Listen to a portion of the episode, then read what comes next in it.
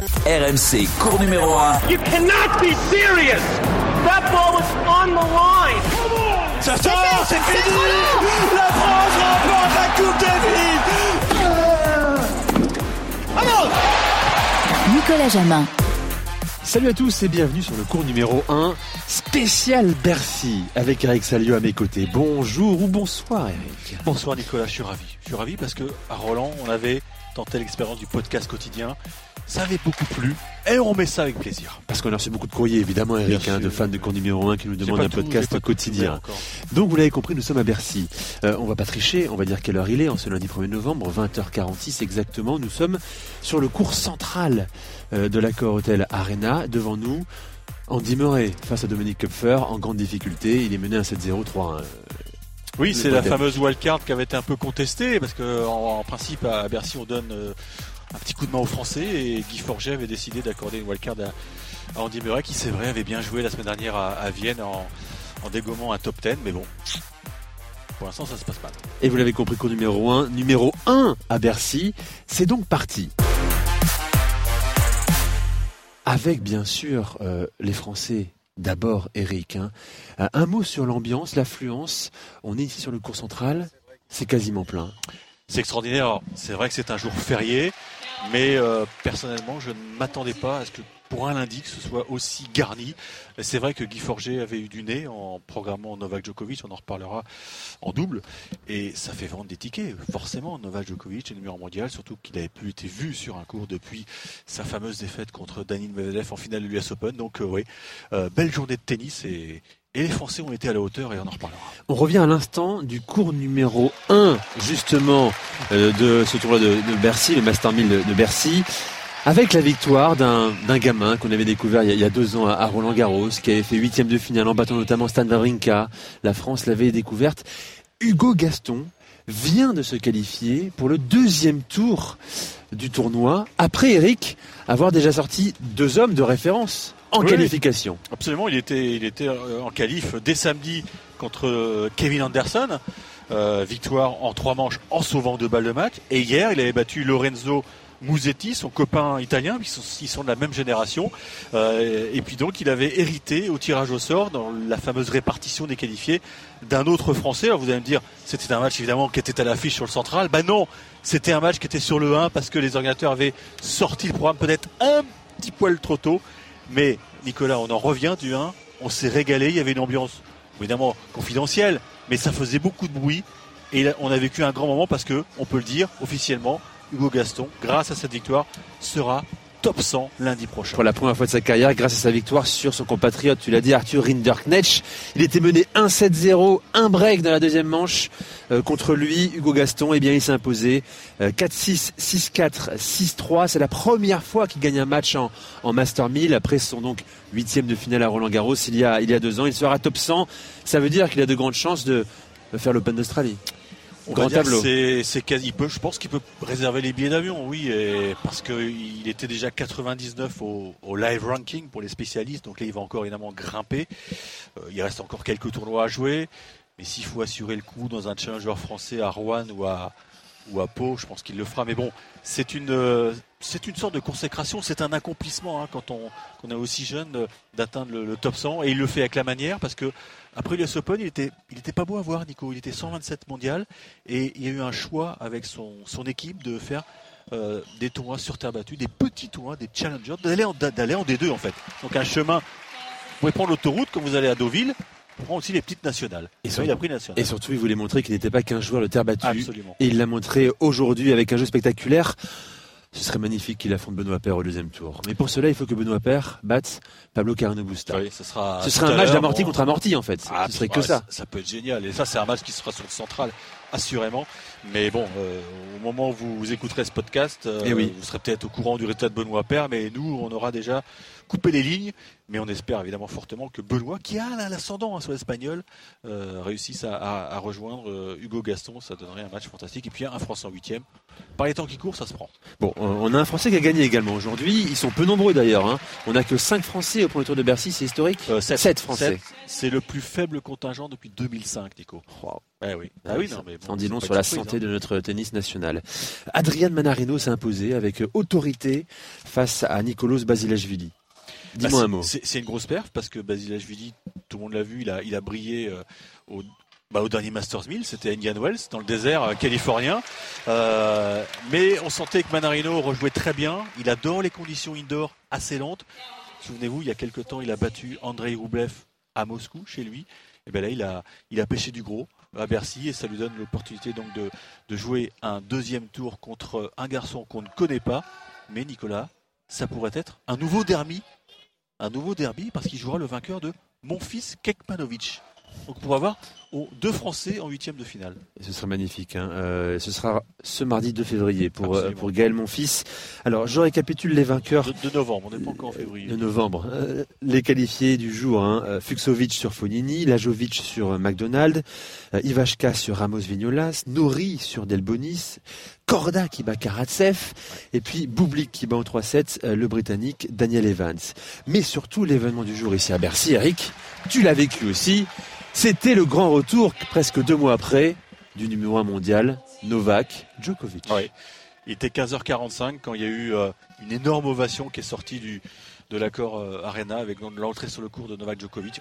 Ce n'était que du double, certes, mais c'était un événement en soi, puisque déjà c'est très rare que les cadors, entre guillemets, participent à l'épreuve du double dans le dernier Masters 1000 de l'année, mais ça peut s'expliquer. D'abord, bah, il avait mis la raquette euh, dans les armoires après le, la triste finale de, l'US Open pour lui, puisque balayé par Medvedev. balayé en trois petits sets par Medvedev avec des enjeux colossaux puisqu'il pouvait réaliser le grand chelem calendaire. Donc il, il, a rangé les raquettes, il a pris quelques vacances, il fallait qu'il coupe avec le tennis. Il a repris l'entraînement il, y a, il y a peu de temps, notamment il a joué la semaine dernière dans l'académie de Patrick Manteau contre Daniel Medvedev. Ils se sont fait une petite partie de campagne. et voilà, il avait besoin de, bah, de, bouger les jambes, de retrouver la compétition. Et avec son copain euh, euh Krajinovic. ils ont demandé une wildcard. Évidemment, Guy Forget, il a dit mais bien sûr, venez. je, viens chercher à pied. je vais même vous programmer sur le central. Ça va attirer le chaland et c'est vrai que les, les organisateurs ont, ont, eu le nez creux parce que le stade était plein. Et en plus, il y a eu du spectacle. Ils ont gagné. Donc euh, Novak Djokovic est prêt pour euh, son match du deuxième tour ce mardi contre Marton Fuxovic avec Nicolas, on va dire, euh, trois objectifs pour le numéro mondial. C'est sécuriser cette place de numéro 1 en fin d'année. Il lui manque quelques points. Préparer le Masters à Turin cette année et puis aussi être compétitif avec ses copains de la Serbie pour jouer la Coupe Davis puisque euh, les Serbes sont évidemment en lice pour aller chercher le, saladier d'argent avec une formule, on en a déjà parlé, un peu revisitée avec trois sites euh, préliminaire avant la phase finale à Madrid. Compétitif, hein. encore une fois, on l'a vu après sa victoire en double, euh, hurler comme s'il avait gagné le tournoi. C'est assez étonnant. Novak Djokovic qu'on trouvera donc demain face à Marton Fuxovic. Euh, demain, le programme de ce Master 1000 de Paris-Bercy, Pierre Hugerbert face au grand espoir du tennis mondial, l'espagnol Carlos Alcaraz, Richard Gasquet face à un homme qui joue bien en ce moment, Grigor Dimitrov, Gaël Monfils, tu l'as dit, face à Miumir Kekmanovic. Gaël Monfils, c'est le Français qui a eu les meilleurs résultats hein, ces derniers mois, demi-finale à Metz. Euh, finale à Sofia. Comment il va, Gaël, mon fils? Si, je vous dis qu'il va bien, je mentirais. Parce qu'il il, il va jamais bien, ce garçon, j'ai l'impression. Non, c'est la fin de saison. Il a des bobos physiques un peu partout. Le moral n'est pas extraordinaire. Et, d'ailleurs, on s'était étonné de sa non-sélection en Coupe Davis par Sébastien Grosjean. On en sait un peu plus. Apparemment, il y a eu de, de, grandes, euh, de gros échanges avec le capitaine. Et, et Sébastien a compris que Gaël était vraiment euh, au bout de la route et qu'il fallait pas emmener un mec qui n'est pas à 100%. Donc Gaël va finir sa saison à Bercy, il va espérer du mieux possible, pourquoi pas finir dans le top 20, c'est loin d'être acquis, mais c'est vrai qu'il a, euh, a des petits bobos et, ça va être un match compliqué contre un garçon qui a, deux matchs dans les jambes puisqu'il il sort des qualifs, euh, le, Serbe. Voilà pour le programme de demain, alors que là on assiste nous à un, homme qui galère, c'est Andy Murray. Euh, encore là, il va se battre jusqu'au bout. Il est mené 7-0, 3-2. Mille une balle de débreak. Vous connaissez, vous qui nous écoutez déjà, euh, l'issue de ce match. Vous êtes déjà dans le futur, nous dans le, dans le passé. Alors, Eric, figure-toi que on a reçu une mauvaise nouvelle aujourd'hui. On a appris qu'a priori, l'équipe de France de Fed Cup ne gagnerait pas, ne conserverait pas son titre. Non, c'est pas possible puisque c'est une formule alambiquée qui, qui permet de d'être vivant même quand on est mort Alors tu connais le principe, à affronter le Canada à Prague. Eh bien tu sais quoi RMC, on est partout dans le monde. Hein. Bien sûr. On a envoyé Anthony Reich, notre reporter tennis. Salut Anthony. Notre corbeau Salut messieurs, ouais, je, Salut, suis, je suis le chat noir, là, je suis le chat noir. Je, je, je, je précise que tu es réellement à Prague. Hein. On n'est pas en train de mentir. Bien sûr, bien sûr, tout à fait. Je suis devant le cours central encore. Il y a- en- en- au moment où l'on parle, il y a la, la première session de nuit entre la République tchèque et, et l'Allemagne. Krejcikova qui est opposée à Angélique Kerber.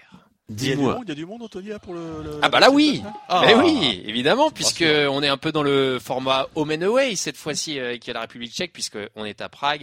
Et évidemment, ici, le, le tennis et la Fed Cup euh, ont une âme pour le, les, les supporters tchèques. Il y a, allez, euh, euh, 3000 personnes quand même, 3-4 000 personnes. Et Oui, ce matin, quand tu es arrivé à la salle, il y en avait combien pour le début des, des Françaises? J'ai compté à peu près 150. Oh, Voilà. c'est pas possible. Elle est magnifique cette nouvelle formule. Hein. À peu Incroyable. près 150, c'était Bah, terrible. bid, c'est- le bid annoncé par Julien Beneteau. Exactement, Ouais, le bid. c'est le bid. Alors le bid est est également sur le terrain, Anthony. Il y a beaucoup d'ambiance ici à Bercy, peut-être plus qu'à qu'à Prague. Euh, le bid, en tout cas pour l'instant, c'est la défaite des Françaises face à des entre guillemets modestes canadiennes. Ah, on En peut même le temps, dire. elles avaient Fernandez, elles avaient André Chkou, c'était une grosse équipe sur le papier. Mais, mais qui a Sur joué le papier, sauf Ah, que pas André Et et, non, elles. Fernandez ne sont pas venus. Ah, Effectivement, elles ne sont pas venues. Donc en, en numéro 1, elle présentait euh, une joueuse qui euh, flirtait avec les, la 150e place mondiale. En numéro 2, une 353e joueuse mondiale euh, bah, qui s'est défait tout simplement de Fiona Ferro. Une Fiona Ferro méconnaissable lors du premier simple ce matin. Derrière, Alizé Cornet a, a remis les équipes à égalité dans le deuxième simple. En bonne leader de cette équipe de France euh, privée, on le rappelle, de Kristina Mladenovic et, et de Caroline Garcia qui semble blessée à un genou euh, euh, récalcitrant. Et puis dans le double décisif, euh, la paire un peu expérimentale Clara Burel, euh, Alizé Cornet n'a rien pu faire face à l'expérimenté notamment Gabriela Dabrowski, hein, cinquième euh, joueuse mondiale de double qui leur a fait à peu près tout lors de cette euh, lors ce double décisif et les Canadiennes qui se sont imposées euh, en 2-7 dans ce double. Donc Euh, ça veut dire quoi? Euh, elles sont bah, ça veut dire que l'usine à gaz s'ouvre. Ça veut dire que l'usine à gaz s'ouvre. C'est-à-dire que euh, à partir de maintenant, elles n'ont plus leur destin entre leurs mains. Il faut qu'elles attendent le deuxième match de ce groupe, puisque vous savez que la phase finale, c'est euh, quatre groupes euh, de trois équipes. Le premier seulement est qualifié pour les demi. La troisième équipe de ce groupe, c'est la Russie d'Anastasia Pavlyuchenkova, la récente finaliste de Roland Garros, euh, qui joue justement le Canada demain mardi. Euh, si le Canada gagne face à la Russie, c'est terminé pour l'équipe Eh de oui. France. Eh oui, Le troisième match, euh, Russie-France, n'a aucun enjeu. Euh, il faudra quand même aller sur le terrain parce que c'est le règlement qui le veut, mais il n'y a aucun enjeu et elles pourront rentrer à la maison. En revanche, si la Russie s'impose, eh bien elles ont encore un espoir de se qualifier. Mais il faudra réussir l'exploit déjà de battre les Russes mercredi. Et ensuite, si elles battent les Russes, il faudra sortir les calculettes pour voir quelle nation sur les trois, puisque les trois nations auront une victoire chacune, euh, passera au goal average, au set average, voire peut-être euh, aussi à la différence de jeu gagné. Donc autant vous dire que euh, ça va être compliqué et il va falloir attendre longtemps mercredi pour savoir si elles sont qualifiées. Bon, sauf si elles gagnent 3-0 mercredi face à la Russie. Un 3-0, ce je qui pense, semble peut être- peut improbable. être qualifiable normalement, un 3-0. Oui, c'est ça.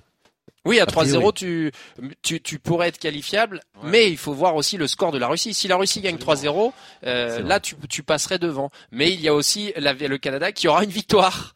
Donc il faudra aussi bon, comparer les scores des défaites. Enfin bref. On fera un point mercredi. En tout cas, c'est une première journée échec pour l'équipe de France de Fed Cup. Anthony, euh, toi, tu vas rentrer plus tôt que prévu, j'ai l'impression. Hein. Va- va- Bah, de toute façon, vu le manque d'ambiance aujourd'hui, euh, ça Ouais. m'a fait euh, repenser à Madrid, la Coupe Davis, la phase finale 2019. Exactement le même euh, échec, le même fiasco. euh, peu de quasi personne dans les tribunes et évidemment euh, pas d'ambiance, rien. tout ce qui animait la Coupe Davis, tout ce qui faisait le, Ouais. le, le, le mythe de cette compétition s'est évanoui. au profit du business et des, et des, et des prize money monstrueux pour cette compétition désormais. Eh bien, rentre à Paris. Il y a beaucoup plus d'ambiance ici à Bercy, hein, surtout pour voir Andy Murray. Merci, Anthony. À très vite, à mercredi, Avec plaisir. euh, sur le cours numéro 1. Voilà, c'est fini pour la première édition. C'était rapide, hein Les gens nous regardent parce qu'on parle un peu fort. Oui, c'est vrai. Donc on va écouter ça. Euh, demain, rendez-vous bien sûr hein, pour un nouveau cours numéro 1. On est là jusque dimanche avec, on l'espère, des Français qui iront le plus loin possible. Un grand merci à Arthur Robert, notre producteur, hein, qui a fait du rap. Il aurait dû aller jouer, à- faire un five, Un, five, foot avec Jean-Louis Tour. Il est resté plus longtemps que prévu. Un high five Non, un five. Ah, pardon. 5 contre 5. Voilà, comme son nom l'indique. Merci à tous d'avoir écouté ce cours numéro 1 spécial demain. Merci. Heureux de vous retrouver. À demain.